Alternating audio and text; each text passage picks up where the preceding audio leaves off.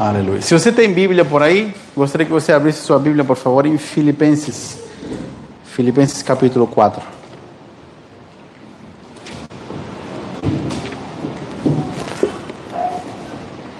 Vou tentar ser breve na palavra.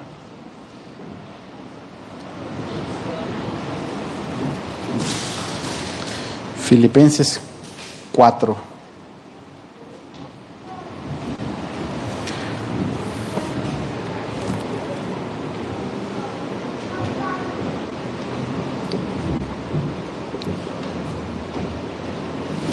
Vamos ler do versículo 4 ao versículo 6.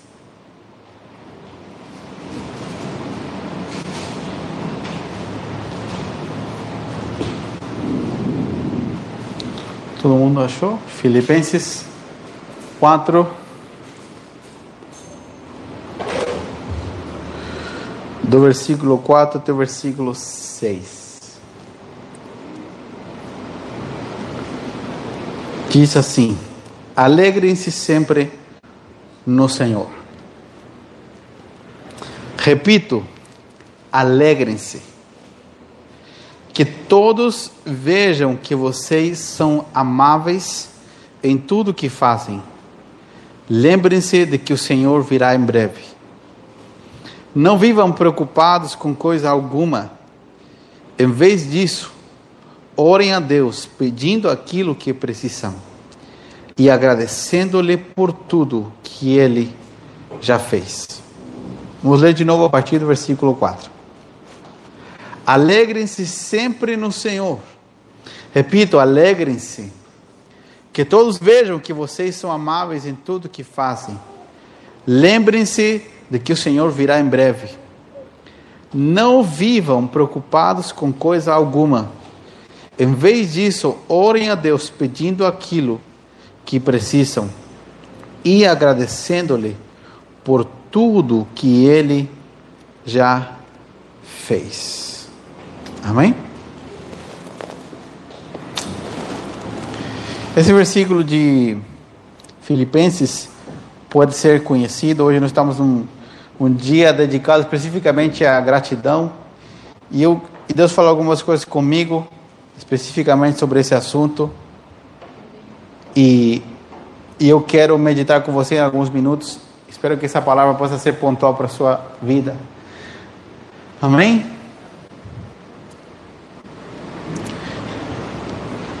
Nós temos o hábito natural de é, determinar o nosso nível de alegria de acordo com as nossas circunstâncias.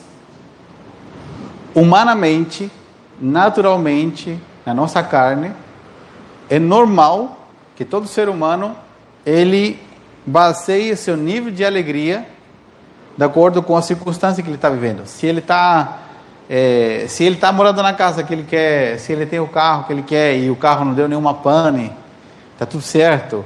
Se você tem as suas contas pagas, se tudo que você planejou certinho, está dando tudo certinho, normalmente assim as pessoas elas ficam alegres. Mas quem está escrevendo isso aqui para nós? A Bíblia, o Novo Testamento foi escrito na sua maioria por Paulo, o apóstolo Paulo. E Paulo escreveu em diversos lugares. Mas pela história nós sabemos que quando Paulo escreveu esse livro aqui, está na sua Bíblia escrito Filipenses, aqui? Por que está escrito Filipenses? Porque esse livro aqui é uma carta, tá? Ele é um livro curto porque ele é uma carta. Paulo escreveu uma carta e ele mandou para a igreja que estava na cidade de Filipo. Por isso se chama carta aos Filipenses. Ok?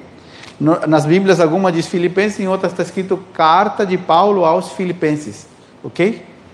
E Paulo está escrevendo essa carta num, num sofá bem confortável, com ar condicionado, com um cheirinho bem gostoso, com uma mesa bem confortável, várias canetas para trocar em caso que acabasse a tinta.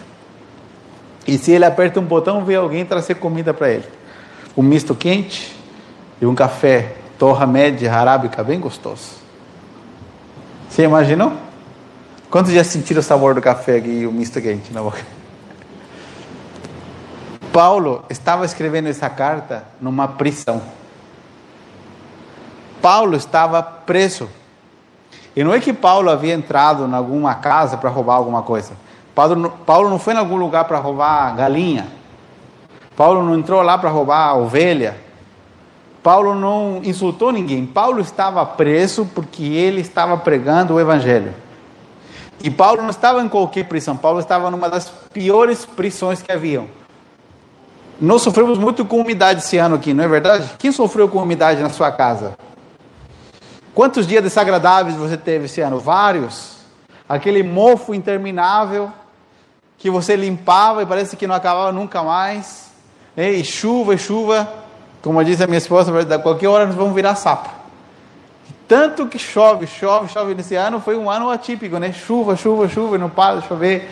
E as, por ser perto da praia, as coisas vão enferrujando, estragando, e cai aquela goteira de repente aqui em cima daquele móvel do MDF, ele incha. E já o dia vira, né? Nosso dia vira e as coisas não ficam legais. Paulo estava escrevendo essa carta numa prisão muito úmida, provavelmente num lugar mais ao final da prisão, na parte de baixo, aonde pela história é muito provável que as, essas prisões mais internas eram eram lugares mais sujos e mais complicados. Paulo está escrevendo essa carta lá e ele diz para os irmãos de Filipenses: Irmãos amados, alegrem-se. Paulo tá, tá, não tem um símbolo de exclamação ali nessa. Vamos por lá, André, de volta, por favor. Alegrem-se sempre no Senhor. Repito, como se leria corretamente em português essa última frase? Alegrem-se. Paulo não está dizendo assim, ah, irmão, se dê, se está tudo certo, se o salário caiu na conta, se as contas foram pagas, se ninguém bateu no seu carro. Se alegrem. Paulo diz, não, alegrem-se. E eu repito, alegrem-se. Gente, quem está escrevendo isso? Um homem que está na cadeia. E ele está preso injustamente. Mas ele, ele não está dando uma recomendação, ele está dando um mandamento: diz, alegrem-se, sejam amáveis com todo mundo.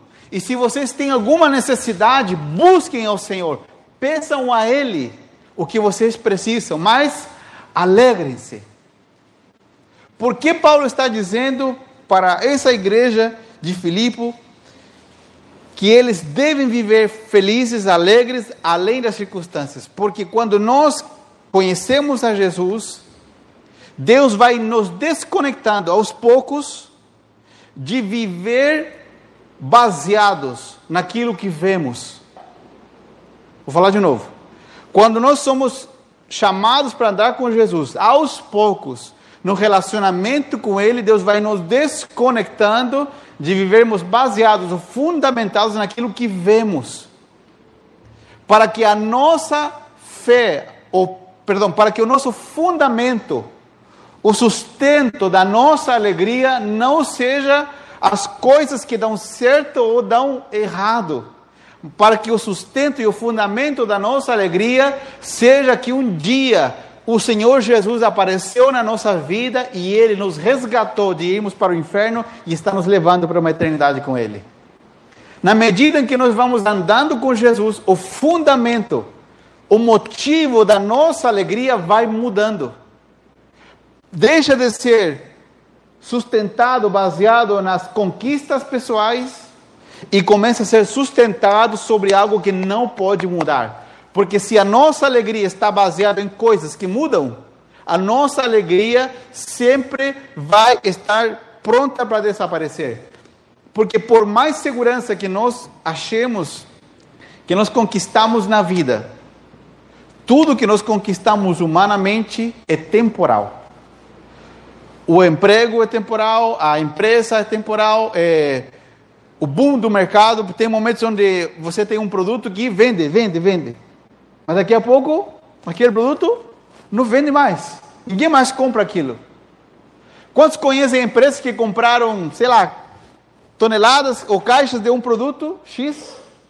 E agora estão um produto que custava 50 reais, agora estão vendendo no atacado por um, dois reais ou 50 centavos, porque tem um estoque enorme de coisas que compraram e não, não venderam. A gente foi comprar umas, umas coisas móveis há pouco tempo e eu vi aquelas cadeiras Eiffel, que chama? Eiffel, né? Que tem uns, uns pés de madeira mais fininhos assim. E eu vi que estavam em promoção na loja. E eu perguntei pro, pro moço lá, e ele falou, não, isso aí tem promoção porque nós temos muito guardado. Eu falei, mas por quê? Falou, porque quando saiu, eram boas. As empresas começaram a fazer num nível muito ruim. E daí as empresas que cobravam mais caro se viram na obrigação de também reduzir a qualidade para poder vender. E nós compramos tanto que nós temos um monte guardado, só que agora ninguém quer comprar, porque os que nós temos não são de boa qualidade. Tudo nesse mundo fora de Deus é descartável. O nosso sucesso, tudo que nós possamos conquistar, ele tem o poder de ser algo passageiro, coisas que não duram, se deterioram. Tem mais alguém como eu aí que gosta de limpar os tênis depois que usa? Tem algum outro como eu? Principalmente tênis branco assim? Ó, tem mais gente como eu, né? Não sou o único. Tem gente que não tá nem aí, né? Usa, vai usando, vai usando.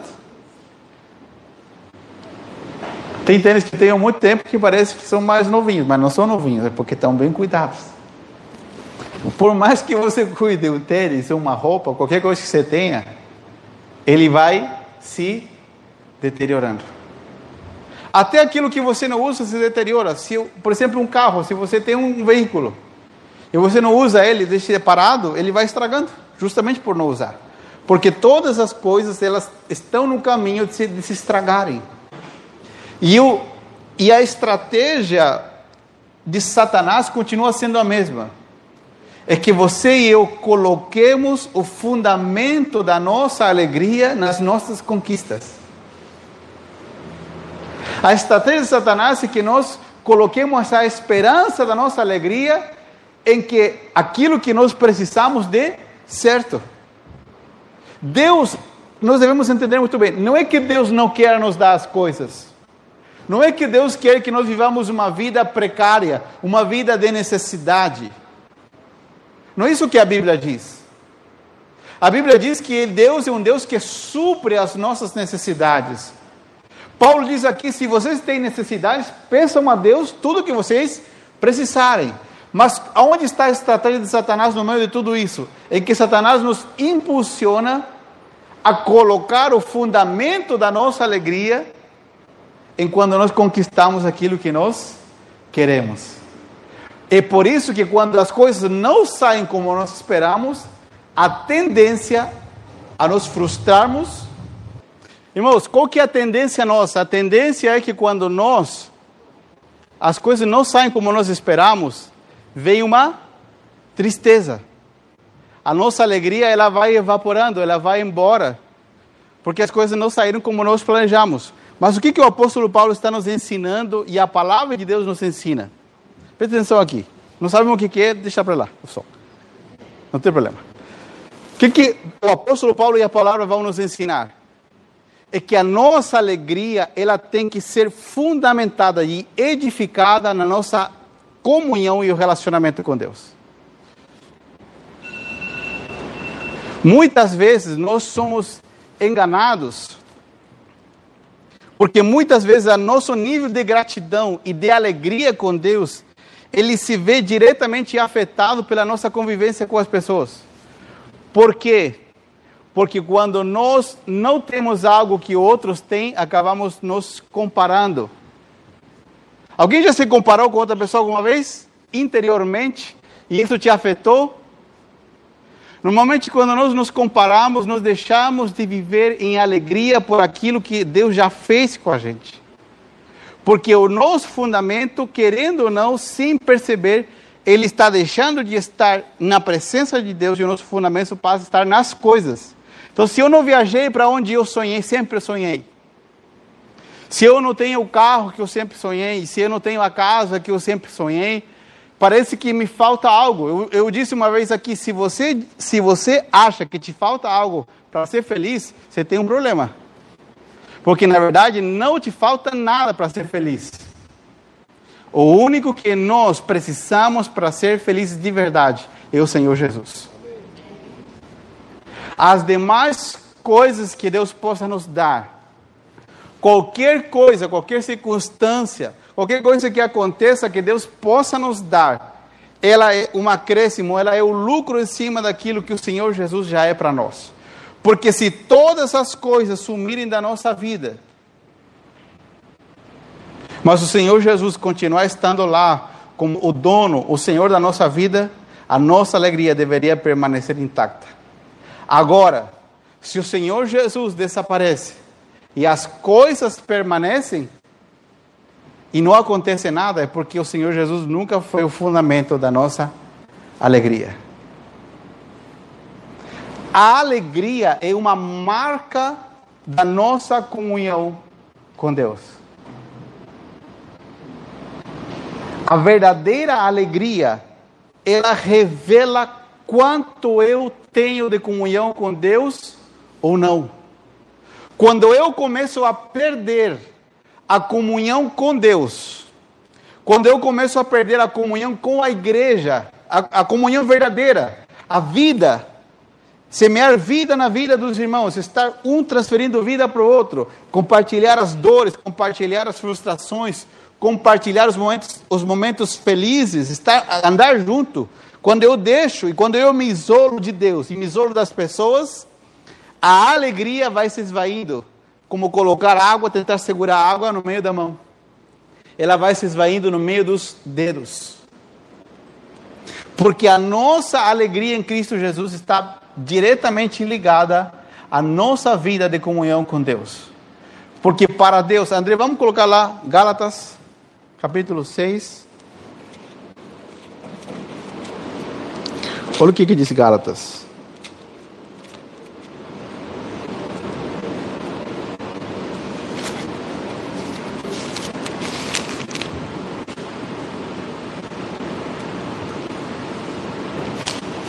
Gálatas capítulo 5, perdão. Versículo 22.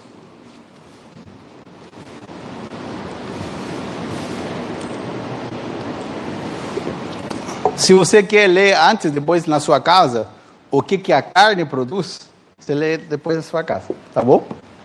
Um pouquinho antes ali. Mas olha o que o Espírito produz. O Espírito Santo.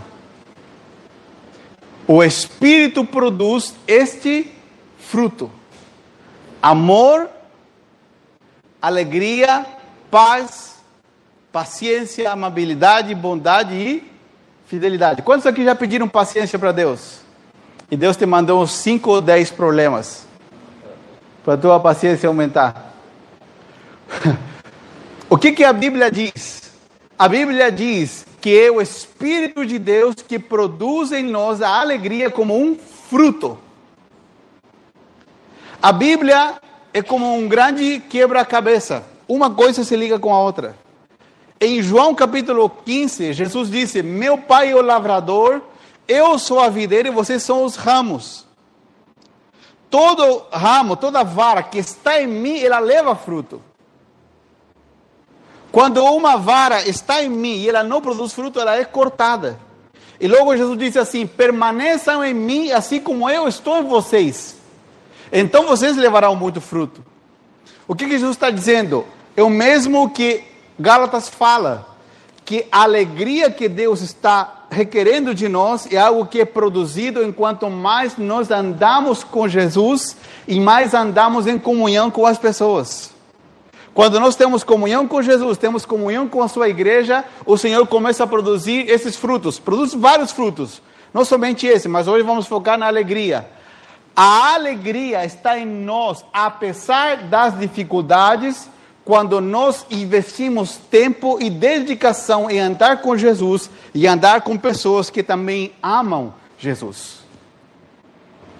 Se eu quero produzir alegria na minha própria força, eu vou fracassar rapidamente. Na primeira dificuldade, eu vou estar jogando tudo para o ar. Na primeira dificuldade, vou achar que Deus não me ama mais. E na primeira dificuldade, vou fazer a pergunta que todo mundo faz: Por que isso acontece comigo se uma pessoa, uma pessoa tão boa?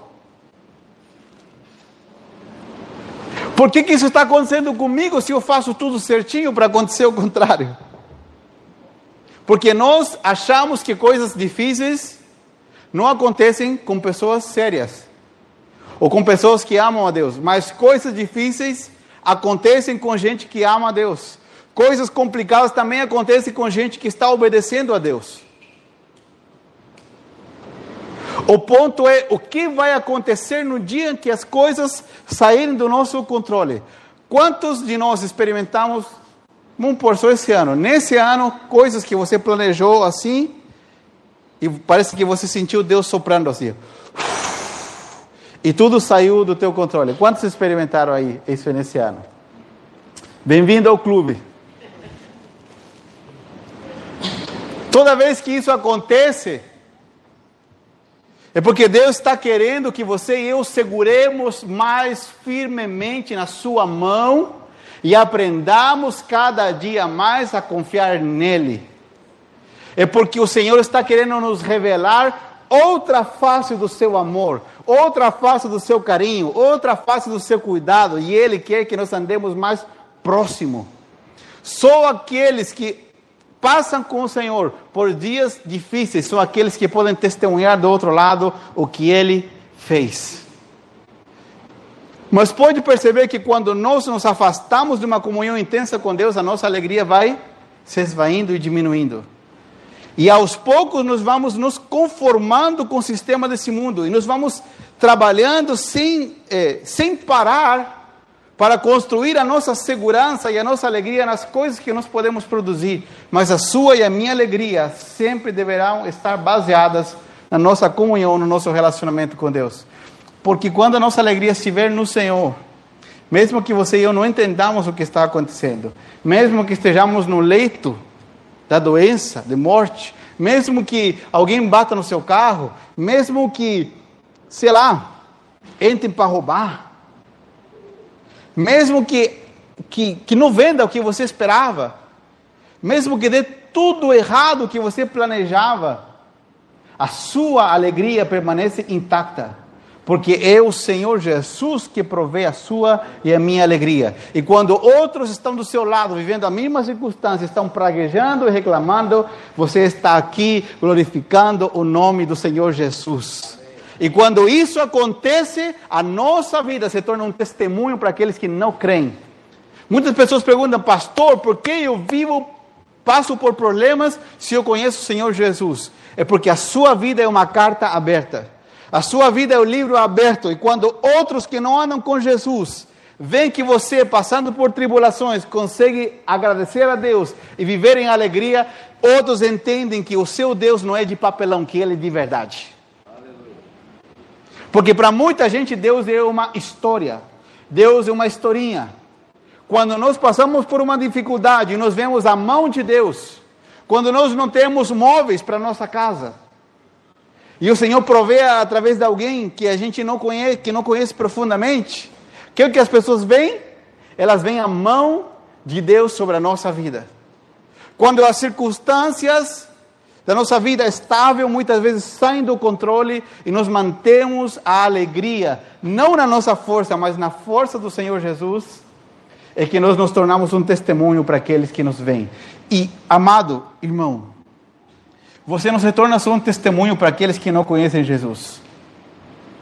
Você se torna também um testemunho para aqueles que conhecem Jesus, mas deixaram de andar com Ele há muito tempo.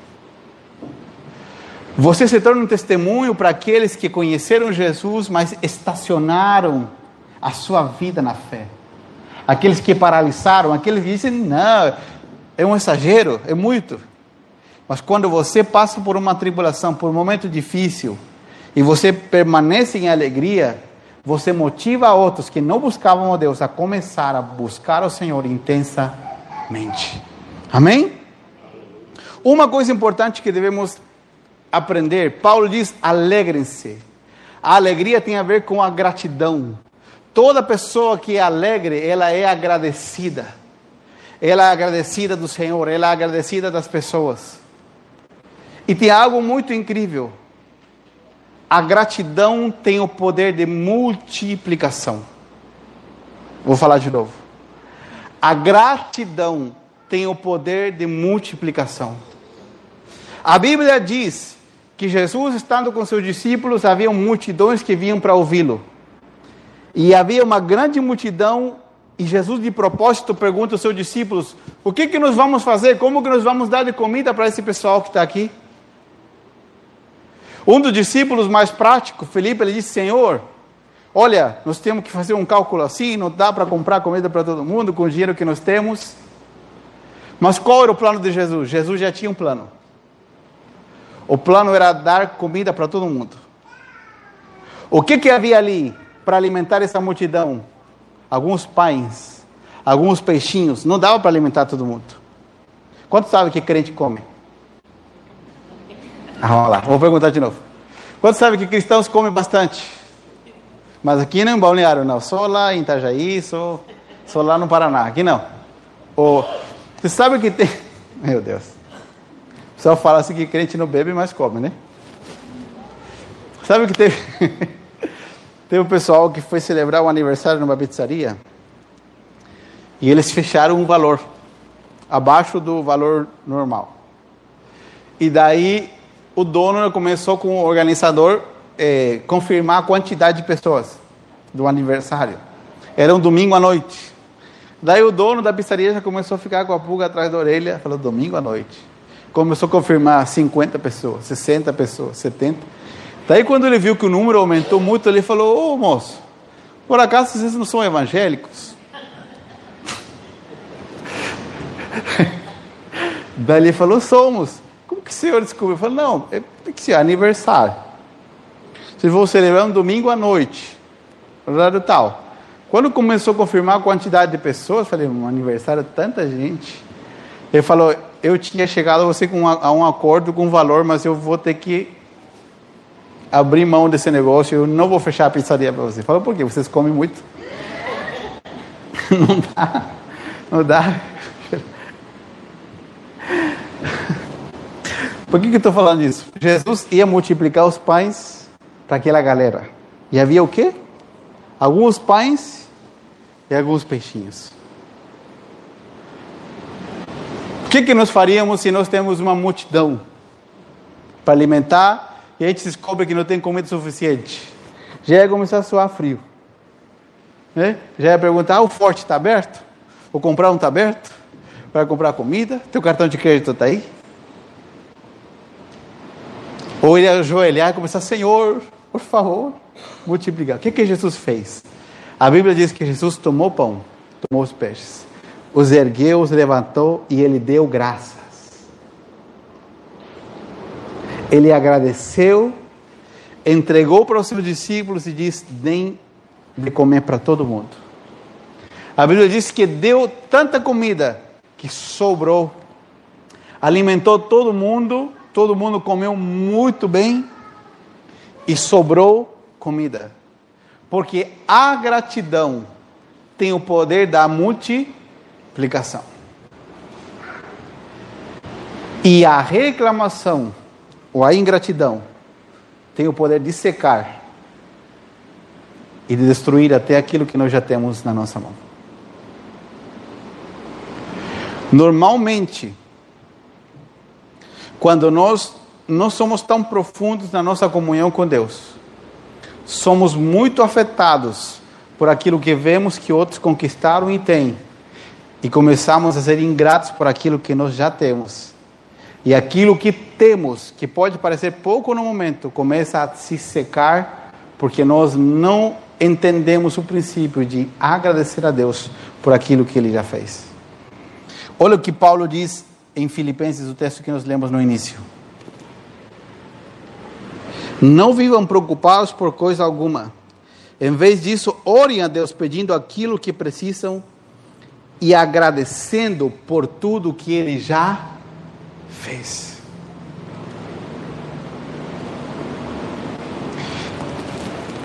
Toda a nossa vida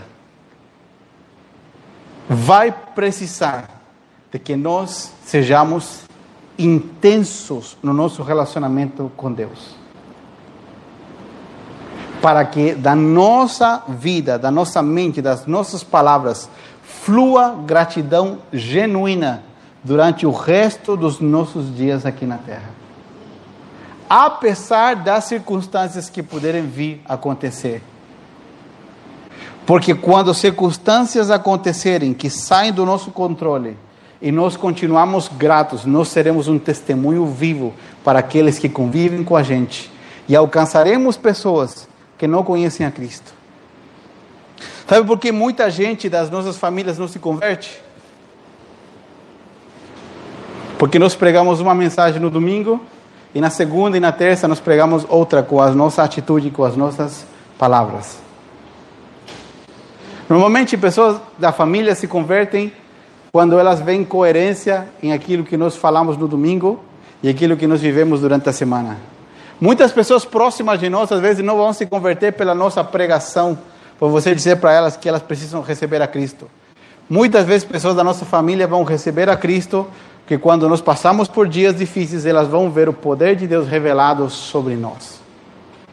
Elas vão ver a mão do Senhor sobre a nossa vida e vão ver que a nossa alegria é permanente e não é passageira, mesmo na hora da crise.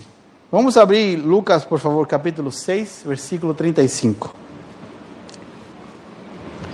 Lucas 6, 35.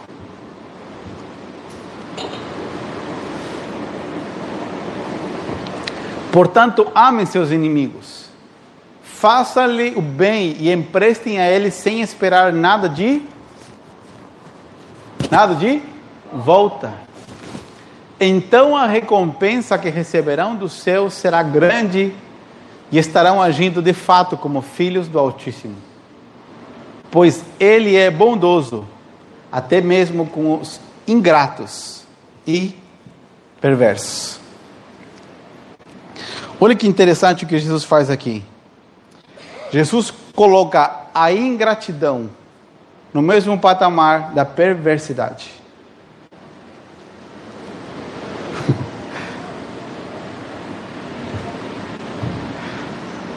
Olha o que Jesus disse: que a ingratidão ela está no mesmo nível. Normalmente a Bíblia usa essas classificações. A Bíblia diz, por exemplo, aqueles que não herdarão o reino dos céus, e começa a dar uma classificação. E outras vezes a Bíblia diz, por exemplo, que alguns pecados são similares a outros. E Jesus disse que a ingratidão está ligada à perversidade. Fala, não, pastor, não tem nada a ver. Mas para Deus, alguém perverso é como um ingrato. Em que sentido?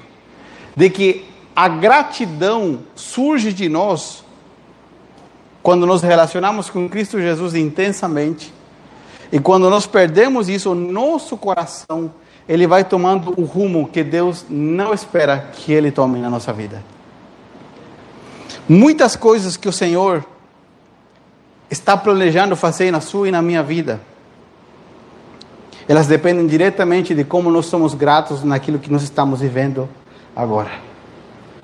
Muitas vezes, quando nós estamos passando por momentos difíceis, momentos de provação na nossa vida, o que determina a duração, muitas vezes, é como nós somos gratos ao Senhor por aquilo que estamos passando, porque quando nós somos gratos, nós conseguimos enxergar o que outros não enxergam.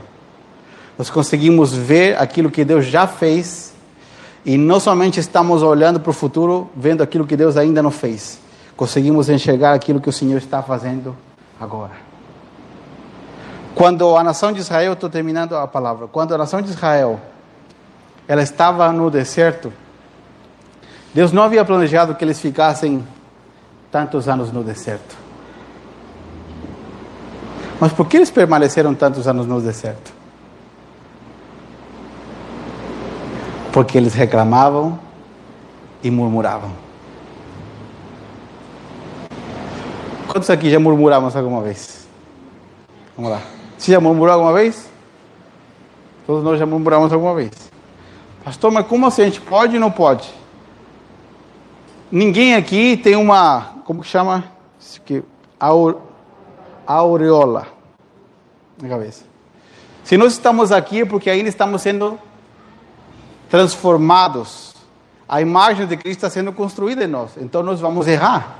Nós vamos pecar. O ponto é quanto tempo nós permanecemos no erro e voltamos atrás. O que o Senhor Jesus quer produzir em nós é uma vida constante de gratidão. É para que a ingratidão, a reclamação sejam eventos dispersos no meio do caminho, que podem chegar a acontecer.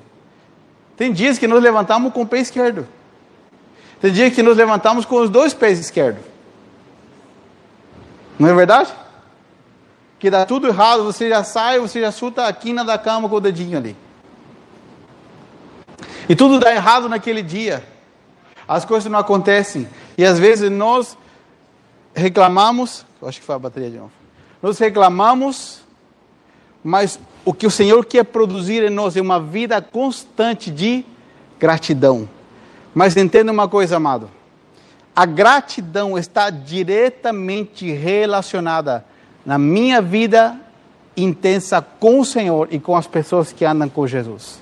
Se eu não tenho uma vida intensa com Deus, se eu não tenho uma vida intensa com meus irmãos, esse fruto da alegria e da gratidão dentro de mim, ele não vai ser produzido. E eu vou tentar ser grato ou viver alegre na minha força e eu vou fracassar.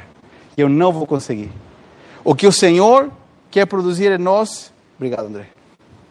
O que o Senhor quer produzir em nós é algo que está sustentado no Senhor Jesus, na Sua presença, na Sua vida sobre nós, e que quando as coisas saírem do lugar, nós não formos abalados.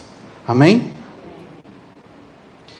E eu termino dizendo o seguinte: todo convite a viver uma vida de alegria, todo convite a permitir que esse fruto seja formado e gerado em nós, é um convite primeiro a caminhar com Deus em comunhão.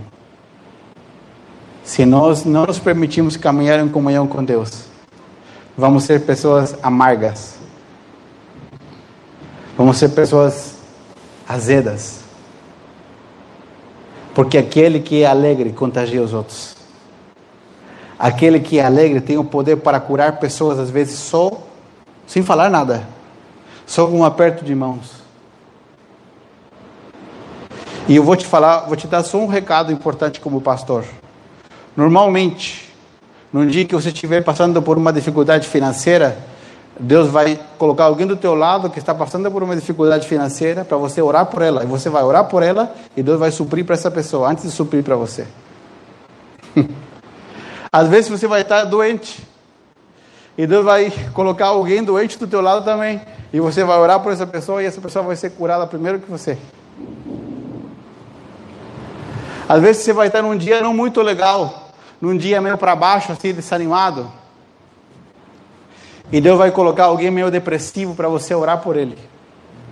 Para você acompanhar essa pessoa. E você vai acompanhar, você vai orar e a pessoa vai receber a alegria do Senhor Jesus. Por que, que Deus faz isso? Para que nós entendamos que a nossa alegria, o nosso estar bem não depende das circunstâncias, mas depende do poder que Ele está derramando sobre nós. Depende daquilo que o Senhor, somente o Senhor pode produzir no nosso interior. Amém? Não permita por nada do mundo que a alegria sua esteja determinada pelas circunstâncias. E não permita que as pessoas que você convive, os seus amigos, os seus irmãos na fé, coloquem a esperança da sua alegria nas coisas. É por isso que nós somos uma comunidade de fé, uma igreja, uma família. O que, que você tem que fazer quando você vê um irmão que ele está sofrendo por algo que é abalável, chamar ele para perto e mostrar para ele que ele pode ser grato, mostrar para ele que ele tem que mudar o olhar para outro lugar e apontar para o Senhor Jesus. É porque muitas vezes a forma que o Senhor vai reconduzir a nossa vida para olhar para Ele é dentro da família espiritual. É quando andamos juntos, um grudado no outro recolocando a nossa alegria no lugar correto, que é o próprio Senhor Jesus. Amém? Pode nos faltar tudo, mas se Cristo estiver lá, não precisamos de mais nada. Amém? Quero que você fique de pé, por favor.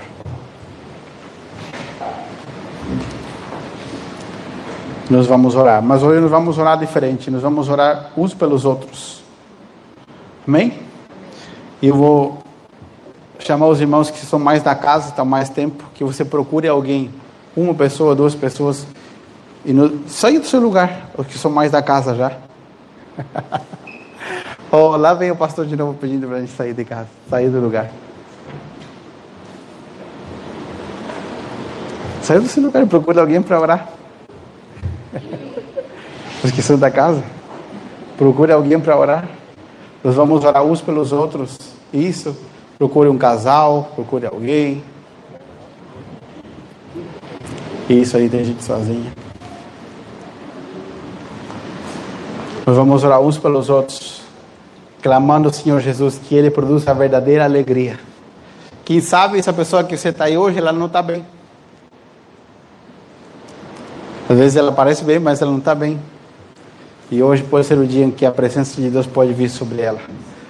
Quem sabe hoje alguém precisa ser ressuscitado interiormente. E o Senhor pode usar como instrumento para que isso aconteça. Amém?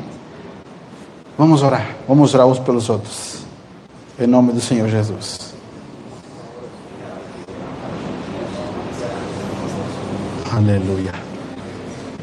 Sim, Senhor. Estenda as tuas mãos de poder.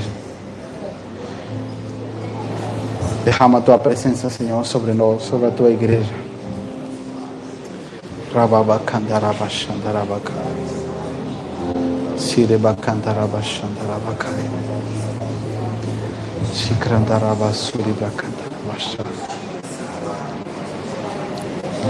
Sim, Senhor Jesus.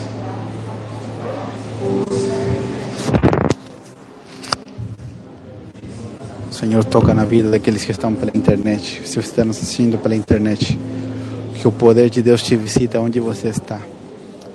Que a presença gloriosa de Deus te toque onde você está. Que o poder de Deus venha e que a verdadeira alegria, a alegria do Senhor Jesus, invada o teu coração nesse momento. Que toda tristeza, toda dor seja retirada do teu coração que a presença do Senhor Jesus inunde a tua casa, inunde a tua vida. E que você possa receber de hoje, da parte de Deus hoje, vida, vida, vida, no poder do nome do Senhor Jesus. Aleluia. Aleluia. Reconhecemos, Senhor, que precisamos de Ti. E oro para que Tua presença, Senhor, invada o coração de cada um aqui. Que hoje o teu poder venha, Senhor, ressuscitar aqueles que estavam como mortos, como ossos secos. Que venha vida. Senhor, traga cura sobre aqueles que estavam feridos. Traga novo ânimo. E comece a ser gerada e produzida essa verdadeira alegria. Essa alegria que só o Senhor Jesus pode prover para nós. Repreendemos a depressão. Repreendemos o pânico Repreendemos essa angústia terrível que estava dominando a tua alma, as tuas emoções, os teus pensamentos. Declaramos que cai por terra todo pensamento de suicídio, todo pensamento de largar tudo. E oramos para que o poder de Deus, a presença do Senhor Jesus, invada a tua vida da cabeça até a planta dos teus pés em nome do Senhor Jesus, derrama, Pai, derrama o teu poder. Derrama o teu poder sobre a tua igreja. Derrama o teu poder, Senhor, sobre a tua igreja. Quanto precisamos de ti. Quanto precisamos dessa alegria sobrenatural. Dessa alegria que vem dos céus sobre nós. Dessa vida abundante de Deus sendo derramada sobre nós. Harabacandarabaxarabacandarabai. Em nome do Senhor Jesus.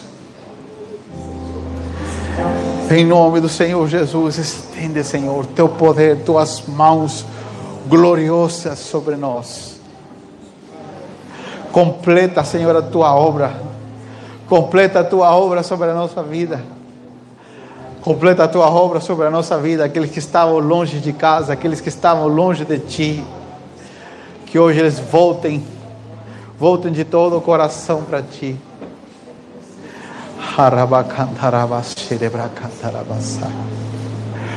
Aleluia. Aleluia. Aleluia. Aleluia. Ora bacata rabachada bacai. Aleluia. Aleluia. Glória ao nome do Senhor Jesus.